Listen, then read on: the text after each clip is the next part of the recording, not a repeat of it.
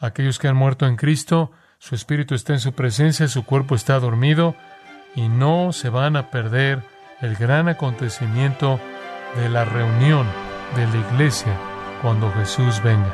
Esa es la promesa de la Escritura.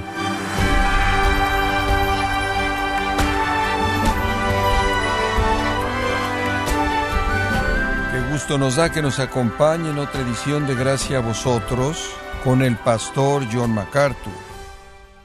Fue la famosa Julieta de Shakespeare que dijo, la despedida es un dolor tan dulce. Pero por más tristes que sean las despedidas, especialmente cuando los seres queridos mueren, usted puede experimentar alegría incluso a través de las lágrimas. Pero ¿cuál es el principio bíblico que apoya esta declaración? Hoy el pastor John MacArthur, en la voz del pastor Luis Contreras, continúa con esta apasionante serie de ribetes escatológicos. El nombre de la serie es El rapto y el día del Señor, aquí en gracia a vosotros. Dice usted, bueno, ahora espera un minuto. ¿Acaso no habían algunos paganos que podían ser contados entre el resto ahí que enseñaban vida después de la muerte? Sí, hubieron algunas de las religiones de misterio que pudieron haber promovido eso. Algunas de las sectas antiguas habrían promovido eso. Habían algunos filósofos en tiempos antiguos que enseñaban que había una vida después de la muerte. No obstante, la enseñanza común era que esto era lo único que existía, esto era todo. Cátolo, en cierta manera, escribió de la perspectiva común cuando él escribió, el sol puede salir y volverse a poner, pero una vez que nuestra luz breve se pone, hay una noche interminable en la que tenemos que dormir. Fin de la cita. La gente vive sin esperanza en la mayoría de los casos. Y podría añadir que incluso la gente que eran filósofos creyentes que enseñaban una vida después de la muerte, o que estaban metidos en las religiones de misterio, que enseñaban una vida después de la muerte, nunca podían tener confianza acerca de su deseo por una vida después de la muerte, porque no tenían al Espíritu Santo viviendo en ellos para afirmar de manera segura esa realidad para ellos. Y entonces su esperanza estaba sujeta a los deseos de su carne y un tipo de esperanza caprichosa que dependía de la carne, sin ninguna esperanza firme, sin esperanza sólida, y entonces es seguro decir que están sin esperanza. La gente no creyente pero religiosa que se les enseña que hay una vida después de la muerte puede aferrarse al deseo sin tener la afirmación de Dios de que eso es verdad. Y entonces, en algunos casos, pudo haber sido peor que no tener esperanza, porque es esperanza y no hay esperanza. Esperanza y después no hay esperanza, y esperanza y después no hay esperanza, y vacila. Mejor llegar al punto final acerca de que no hay esperanza y seguir con la vida. Entonces la gente vive sin esperanza. Y la falta de esperanza, el temor de nunca, jamás volver a estar juntos sin reunión. Pablo dice, miren, sé que están preocupados acerca de esos cristianos que mueren de vez en cuando, y sé que están preocupados porque quizás se van a perder la reunión, y los aman y quieren volverlos a ver, y quieren que estén ahí y no van a estar ahí. Y se están preguntando, ¿a dónde van? ¿En dónde están? ¿Y cómo podemos reconocerlos si no están ahí en forma corporal? Y no va a ser como era, y va a suceder la reunión. Y él dice, miren, no quiero que se entristezcan como los paganos sin esperanza, que no tienen consuelo en la promesa de una reunión. La reunión está aquí, amados, lo está. También está en la terminología misma de Segunda de Tesalonicenses capítulo 2, versículo 1, cuando es llamada nuestra reunión a Él conforme somos llevados a Él, somos congregados el uno al otro. Habrá reunión. Habrá una reunión otra vez. Y él dice, no necesitan temer y no necesitan entristecerse como la gente que lo ve como el final. Necesitamos que de alguna manera eso esté profundamente incrustado en nuestros corazones, ¿no es cierto? Esa es nuestra esperanza, con confianza. Las despedidas aquí son solo breves. Ahora él dice, no quiero que ignoren acerca de los cristianos que están muriendo, no quiero que se entristezcan como el resto que no tiene esperanza. Ahora, para eliminar eso y para consolarlos, les voy a contar de la reunión. Y esto es lo que motiva su explicación de este gran acontecimiento. Por cierto, este es uno de los tres pasajes en el Nuevo Testamento que son los pasajes clave al delinear este acontecimiento. Juan 14, Primera de Corintios 15 y Primera de Tesalonicenses 4. Y vamos a estar entretejiendo los tres conforme avanzamos a lo largo de este gran texto. Por cierto, cada vez que nuestro Señor dio enseñanza mediante el Espíritu Santo, cada vez que esta enseñanza viene acerca de este acontecimiento de reunión en la venida de Cristo, fue en respuesta a cierta aflicción. En Juan 14, los discípulos estaban afligidos y confundidos y necesitaban ser consolados. ¿Por qué? Porque Jesús, ¿qué? Se iba. Y en medio de su aflicción, se estaban preguntando, ¿qué nos va a pasar? Y entonces Jesús dijo, permítanme consolarlos, voy a regresar. En el caso de Corinto, algunos estaban negando de manera abierta y en su totalidad la resurrección y negando que llegarían a volverse a reunir. Y los corintios estaban confundidos. ¿Habrá una? ¿Vas a volver a reunirnos? ¿Va a haber una resurrección? Y entonces él escribe 1 Corintios 15 acerca de la resurrección y en los versículos 51 y 58 acerca de esta reunión en sí. Y aquí usted tiene lo mismo. Los tesalonicenses están afligidos y turbados, quizás por su falta de información, y también debido a alguna mala información que se les estaba dando, y entonces en cada caso aflicción, duda, confusión, incluso negación ha causado que el Espíritu de Dios escribe esto. Ahora tengo que decir que en los tres casos viene primordialmente como consuelo, viene como un mensaje pastoral en lugar de que sea un tratado escatológico. Lo que es muy interesante acerca de esto es que si usted ve los grandes pasajes escatológicos del Nuevo Testamento, Mateo 24, 25 y el libro de Apocalipsis, usted no encuentra una reunión, este acontecimiento específico, en ninguno de los dos. Es casi como si esto estuviera reservado como un punto de contacto de consuelo. Encaja dentro del esquema entero, pero esos libros que le dan una especie de flujo cronológico de acontecimientos escatológicos no se concentran en este acontecimiento específico. Aquí viene de una manera pastoral. Es casi un ministerio muy especial, muy privado, muy personal del Espíritu de Dios para consolar a creyentes turbados acerca de su futuro. Entonces, esto lleva a Pablo a explicar este acontecimiento que llamamos el rapto, dice usted. Ahora, ¿de dónde sacamos ese concepto rapto? Vaya al versículo 17. El verbo ahí, seremos arrebatados. Es el verbo harpazo, arrebatado. Arrebatado. Significa arrebatar, tomar. Significa llevar a la fuerza. Y tiene la idea de una llegada de una fuerza irresistible que simplemente lleva. Y entonces viene un arrebatamiento, un tomar a la fuerza, el llevarnos arrebatándonos, reuniéndonos juntos con el Señor en el futuro. Y Pablo dice, para eliminar su ignorancia y su tristeza consecuente y traerles consuelo, les voy a contar de esto. Muy bien, ahora él planea decirnos cuatro cosas acerca de esto. Los pilares del rapto, los participantes en el rapto, el plan del rapto y el beneficio del rapto. Veamos por lo menos la primera, los pilares del rapto. ¿Sobre qué está edificado? Tenemos que tener un cimiento para esto. No es especulación filosófica, no es mitología religiosa, no es algún tipo de invento, una fábula inventada por personas bien intencionadas que quieren hacer que la gente se sienta bien debido a su tristeza.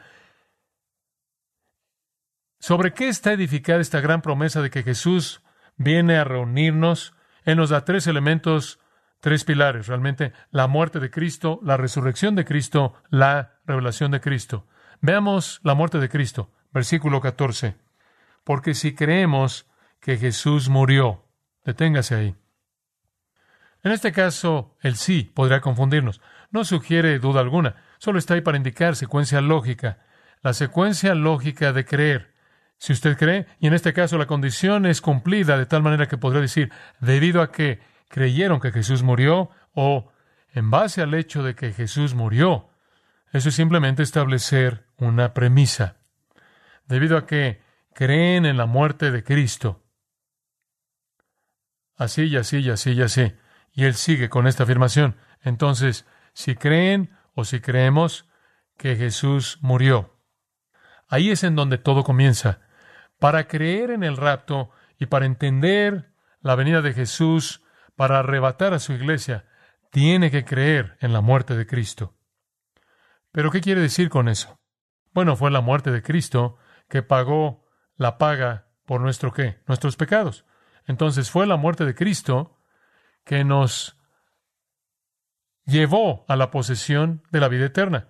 Es debido a que Jesús llevó nuestros pecados en su propio cuerpo, es debido a que se volvió pecado por nosotros, es debido a que en su muerte Él cumplió todas las condiciones que Dios demandaba para pagar la paga por el pecado. Es debido a eso que podemos ser reunidos por Cristo a la presencia de Dios, ¿verdad? Entonces tenemos que comenzar en ese punto. Fue en su muerte que Él cumplió todas las condiciones. Entonces, cuando Pablo dice, si creemos que Jesús murió, Él no simplemente está hablando de la muerte de Jesús en algún tipo de mentalidad de mártir plana unidimensional. Él está resumiéndolo en toda la obra expiatoria. Si creemos, por así decirlo, en las implicaciones completas de la muerte de Cristo, entonces sabemos que el juicio por el pecado ha sido satisfecho, ¿verdad? Sabemos entonces que nosotros, debido a eso, hemos sido hechos aceptables a Dios. Y si hemos sido hechos aceptables a Dios, entonces hay un pilar sobre el cual la reunión puede ocurrir. Si no somos aceptables para Dios, Él no nos va a reunir para sí mismo. Si no le pertenecemos a su Hijo, mediante la muerte sustitutiva y fe en esa persona y obra, entonces Él no nos va a reunir. Pero debido a que en su muerte somos salvados de la muerte, creemos en la reunión. De hecho, Jesús murió, y usted se dará cuenta que Él no se refiere a Jesús usando la palabra durmió. Jesús murió sintiendo la furia completa de la muerte en todas sus dimensiones, conforme Él llevó en su cuerpo nuestros pecados, para que Él convirtiera la muerte para nosotros en dormir. Un escritor lo dice de esta manera, la muerte ha sido cambiada a dormir por la muerte de Cristo. Es una metáfora apta en la cual el concepto entero de la muerte es transformado.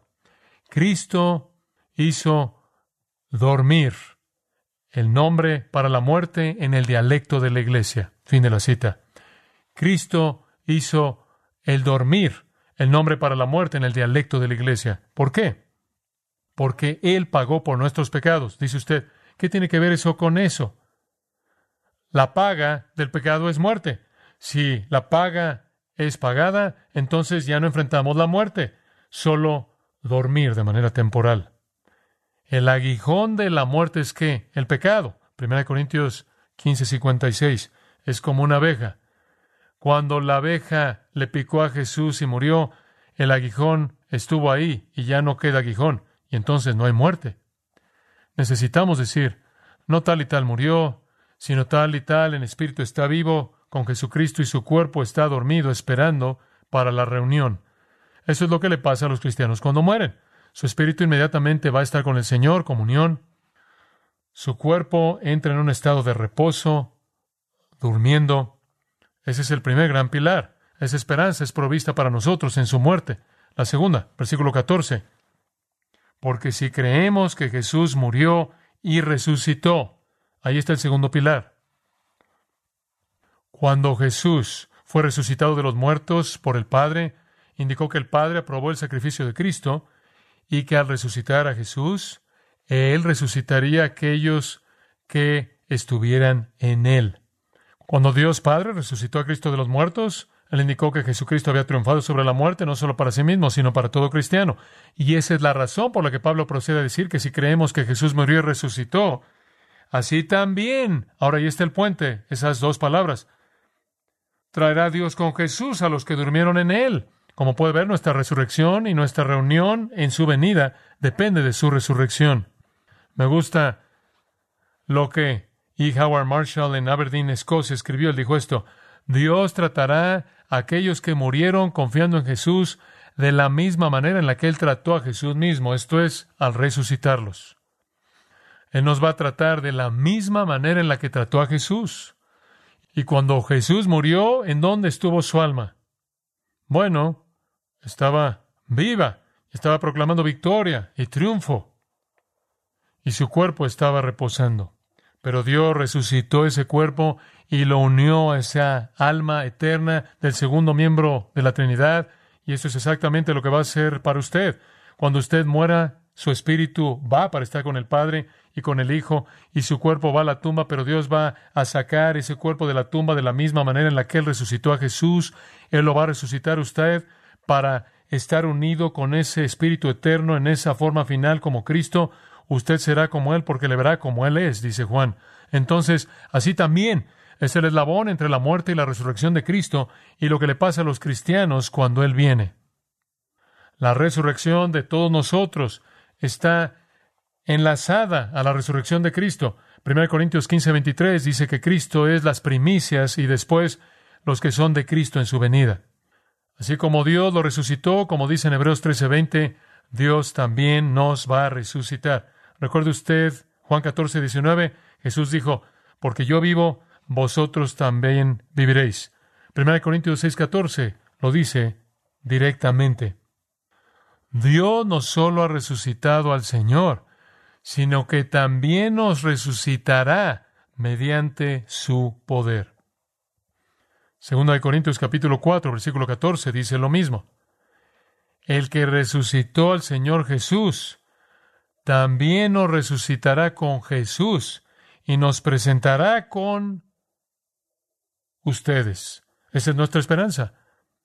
El pilar de la reunión, la muerte de Cristo, la paga del pecado es pagada y Dios está satisfecho porque somos justos en Cristo y puede recibirnos para sí mismo. La resurrección, la cual es la garantía de Dios de el mérito perfecto de Cristo y la garantía de nuestra resurrección que estamos en Cristo, porque Él nos va a tratar de la misma manera en la que Él trató a Cristo. Esto es, Él nos va a resucitar de los muertos. Y después, Pablo específicamente dice en el versículo 14, Dios traerá con Jesús a los que durmieron en Él. ¿Qué está diciendo? Él está diciendo, miren, queridos amigos, no van a perderse de nada. Incluso la gente que muera no se lo va a perder. En base a la muerte de Cristo y su obra perfecta, en base a la resurrección de Cristo y la voluntad del Padre, Dios va a traer con Él aquellos que han dormido en Jesús. Con Él quiere decir con Cristo. Cuando Cristo venga en su gloria para reunir a los suyos, aquellos que han dormido van a estar ahí. Esa es la respuesta a la pregunta. Ahora, ¿qué es esta pequeña frase traerá Dios con él, quiere decir con Cristo, pero ¿qué quieres decir con que traerá Dios? Algunos dicen que significa que Dios va a traer con Cristo desde el cielo los espíritus de cristianos muertos para unirse a sus cuerpos. Usted sabe, dice más adelante, que nos encontraremos en el aire. Y entonces que Dios va a hacer que desciendan del cielo sus almas para encontrarse con los cuerpos resucitados saliendo y habrá una unión en ese punto. Algunas personas dicen significa no, Dios va a traer con Cristo de regreso a la gloria a todos aquellos que están congregados, vivos y muertos. Una vez que estén reunidos, Dios los va a llevar de regreso a la gloria. Dice usted, ¿cuál es verdad? Bueno, probablemente las dos. No creo que necesitamos meternos en demasiados detalles técnicos. Algunos incluso han dicho que significa que Dios va a traer los espíritus de estos creyentes del cielo hasta la tierra y se quedan en la tierra. Esa es una postura. Esa postura no tiene sentido. Si usted va a llegar hasta la tierra, ¿por qué reunirse en el aire? Ese es un viaje necesario si vamos a regresar. En segundo lugar, eso no encaja con lo que la Biblia dice. Dice usted, bueno, ¿qué quieres decir? Ve a Juan 14 por un momento, versículo 1. No se turbe vuestro corazón. ¿Creéis en Dios? Cree también en mí. Los discípulos de nuevo estaban turbados porque Jesús se iba y no sabían lo que les iba a pasar. Él dice, me voy, es correcto. En la casa de mi padre muchas moradas hay. Si así no fuera, yo os lo hubiera dicho. Voy, pues, ¿qué? A preparar lugar. ¿Dónde? En el cielo, para vosotros, en la casa del Padre. Y si me fuere, y os prepararé lugar. Hay una conclusión lógica. Vendré otra vez y os tomaré a mí mismo. ¿Tiene sentido? Tiene sentido para mí. Y os tomaré a mí mismo para que donde yo estoy, vosotros también estéis. Yo voy allá arriba a la casa del Padre y voy a preparar un lugar para ustedes y después voy a venir, recogerlos y los voy a llevar al lugar que tengo preparado en donde yo estoy. Ese tiene que ser el cielo. Entonces concluimos que cuando Jesús reúne a los creyentes, ¿a dónde vamos? Hacia arriba. nos reunimos en el aire y continuamos en el movimiento hacia el cielo. Sí, es correcto decir que nuestros espíritus, los espíritus de los cristianos que han muerto, descienden para encontrarse con los cuerpos, pero una vez que la reunión se lleva a cabo, somos reunidos a Cristo, Él nos reúne para sí mismo y Él nos lleva donde Él está, lo cual de manera clara es en la casa del Padre, en el cielo, en donde Él ha estado preparando un lugar para nosotros. Tiene que haber entonces algún intervalo de tiempo antes del regreso a la tierra para el establecimiento del reino. Entonces, cuando Jesús venga, Él dice que Dios va a traer a todos los reunidos, incluyendo aquellos que han dormido, Dios los va a traer a todos a sí mismo junto con Jesucristo. Esa es la reunión, ese es el acontecimiento. Y él dice que aquellos que han dormido no se lo van a perder. Entonces no estén tristes por aquellos que están muriendo y por usted mismo si muere. De nuevo le recuerdo, realmente es claro que tenían razón para esperar que Jesús pudiera venir en su vida, ¿verdad? O todas estas preguntas no habrían existido si pensaran que estaba a miles y miles de años de distancia. Pablo, habiéndoles dado la impresión de que podría venir durante su vida. Otra nota que solo le menciono, al final del versículo 14, aquellos que han dormido en Jesús. La mejor manera de entender esa frase es una especie de frase que usted podría llamar la circunstancia marginal. El uso de día aquí puede reflejar la idea de que murieron en una circunstancia de estar relacionados con Jesucristo. Murieron en una situación en la que estaban relacionados con Jesucristo. Entonces, todos los que han entrado temporalmente en reposo en la tumba en términos de sus cuerpos físicos, en relación a Jesucristo, van a estar ahí en la reunión. Solo quiero que sepan que si usted llega a estar en Cristo, siempre está en Cristo. Y se puede hablar de usted como estar en Cristo aunque usted esté dormido, su cuerpo está dormido. Es una designación permanente. Hemos dormido en Jesús, dice en 1 Corintios 15, 18. Aquellos que murieron en Cristo permanecen en Cristo por los siglos de los siglos y serán resucitados en Cristo y recogidos con el resto que están vivos. Ahora, eso es tan solo la primera parte. La buena parte está aún por venir. Cuando veamos uno más de los pilares y después el plan, los participantes y el beneficio de esto. Estaba leyendo acerca de una pequeña niña de cinco años que estaba viendo a su hermano morir de una enfermedad muy, muy dolorosa. Él era mucho mayor que ella y ella lo amaba mucho. Y después de que él murió y se acabó el funeral, ella le dijo a su madre, ella dijo, Mami, ¿a dónde se fue mi hermano? A lo cual su madre respondió, Bueno, se fue al cielo para estar con Jesús. Ella dijo, Oh, y eso satisfizo su pequeña mente. No mucho tiempo después de eso, ella oyó a su madre teniendo una plática con una amiga, y su mamá estaba llorando y diciendo, He perdido a mi hijo, perdí a mi hijo, perdí a mi hijo. Más tarde en el día, la pequeña de cinco años se acercó a su mamá y le dijo, Mami, ¿alguien se pierde cuando sabemos dónde están? Bueno, la respuesta a esa pregunta es no. Nadie está perdido cuando sabemos dónde están. No nos entristecemos como aquellos que no tienen esperanza, aquellos que han muerto en Cristo, su espíritu está en su presencia, su cuerpo está dormido, y no se van a perder el gran acontecimiento de la reunión de la iglesia cuando Jesús venga. Esa es la promesa de la Escritura. Gracias, Padre, por esa promesa y esa esperanza. Oramos este día porque no haya nadie que esté oyendo este mensaje que no viva en esa esperanza. Padre, oramos por aquellos que no tienen esperanza, que ven la muerte como un callejón ciego, un pasillo oscuro, una calle sin salida, que no tienen esperanza de reunión, que no tienen esperanza de resurrección, que no tienen esperanza de gozo eterno. Dios, tráelos al Salvador el día de hoy. Sálvalos, Señor. Sálvalos con tu gracia, para que puedan tener la esperanza de aquellos que están en Cristo, viviendo y que han dormido. Para que algún día estemos reunidos todos juntos para estar para siempre con Cristo, para ir al lugar preparado para nosotros en la casa del Padre, para estar en donde nuestro Salvador está. ¿Cómo te agradecemos, Padre? porque esa esperanza está disponible para todos aquellos que colocan su fe en Jesucristo. Oramos en su nombre. Amén.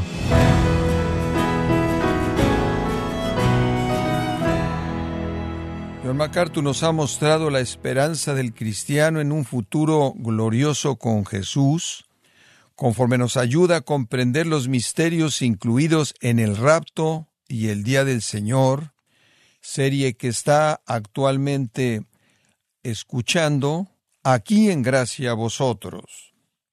Estimado oyente, quiero recomendarle el libro La Segunda Venida, donde John MacArthur presenta una exploración a fondo de los textos bíblicos clave que tratan la segunda venida de Cristo, provocando un anhelo ferviente en la vida de los creyentes respecto al regreso del Señor.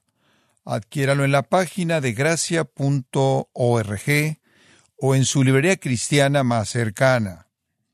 Recordándole que puede descargar todos los sermones de esta serie El rapto y el día del Señor, así como todos aquellos que he escuchado en días, semanas o meses anteriores, animándole a leer artículos relevantes en nuestra sección de blogs, ambos en gracia.org.